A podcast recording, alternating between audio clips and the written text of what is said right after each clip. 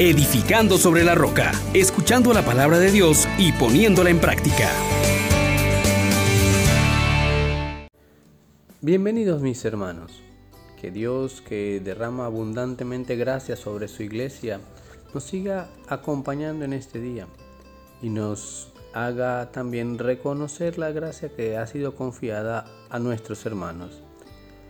Invitemos al Espíritu Santo diciendo, oh gran poder de Dios, enciéndenos en tu fuego el amor, oh Espíritu, que viene de lo alto, llénanos de Dios, oh Espíritu, óleo santo, úngenos amor.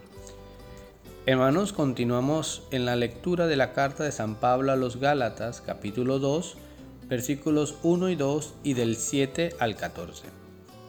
Luego, al cabo de 14 años, subí nuevamente a Jerusalén con Bernabé, llevando conmigo a Tito. Subí movido por una revelación y les expuse a los notables en privado el Evangelio que proclamo entre los gentiles, para ver si corría o había corrido en vano.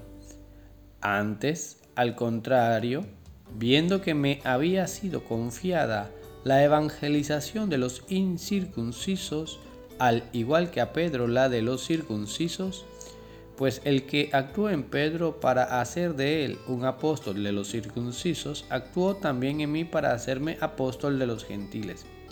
Y reconociendo la gracia que me había sido concedida, Santiago, Cefas y Juan, que eran considerados como columnas, nos tendieron la mano en señal de comunión a mí y a Bernabé, para que nosotros fuéramos a los gentiles y ellos a los circuncisos.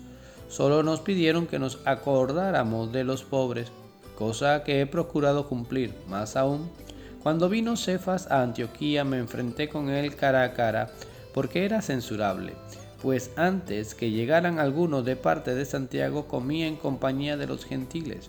Pero una vez que aquellos llegaron empezó a evitarlos y apartarse de ellos por miedo a los circuncisos. Y los demás judíos disimularon como él hasta el punto de que el mismo Bernabé se vio arrastrado a la simulación. Pero en cuanto vi que no procedían rectamente conforme a la verdad del Evangelio, dije a Cefas en presencia de todos, si tú, siendo judío, vives como gentil y no como judío, ¿cómo fuerzas a los gentiles a judaizar? Palabra de Dios. Te alabamos, Señor. Hermanos, estos relatos que nos comparte San Pablo de su proceso de evangelizador nos colocan también a nosotros ante tres cosas muy importantes. Lo primero es que nuestro actuar pastoral no debe ser algo aislado, ni creer que puedo llevar a cabo mi labor sin una supervisión, sin una adhesión al magisterio, al consenso dentro de la iglesia. Entonces, esta primera llamada que nos coloca San Pablo en este día nos invita a que ciertamente nuestro actuar pastoral debe estar revisado, aprobado, enviado por la iglesia.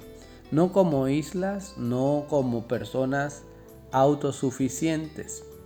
Lo segundo es que también la iglesia debe estar abierta a la novedad de los carismas, de las gracias que aportan cada uno de sus miembros. Si bien cada uno debe responder al llamado que ha recibido, la iglesia los avala y los debe promover. Promover estas realidades que muchas veces no van de acuerdo a un criterio de algunos o de otros. Entonces, pastoral de conjunto. Es verdad que necesitamos trabajar todos juntos, pero combinados, con cada uno sus aportes, hacer un trabajo para todos. Y lo tercero que hoy San Pablo nos presenta es tener cuidado con la simulación. Decir una cosa y hacer otra. poner cargas sobre las personas que son innecesarias y ante nuestras realidades también tomar conciencia de que no estamos para estar haciendo juicios a priori así a la ligera. Pidamos pues la gracia en el día de hoy de ser humildes y colocar nuestro actuar pastoral en las manos de la iglesia, pero también como iglesia abrirnos a las nuevas formas de evangelización y tercero, llevar una vida coherente, íntegra, de una pieza sin doblez. Gracias Señor por tu misericordia, por estas tres realidades. Condúcenos por el camino del bien y hacer siempre tu voluntad. Bendiciones para todos. Les exhortamos, hermanos, por la misericordia de Dios, que pongan por obra la palabra y no se contenten solo con oírla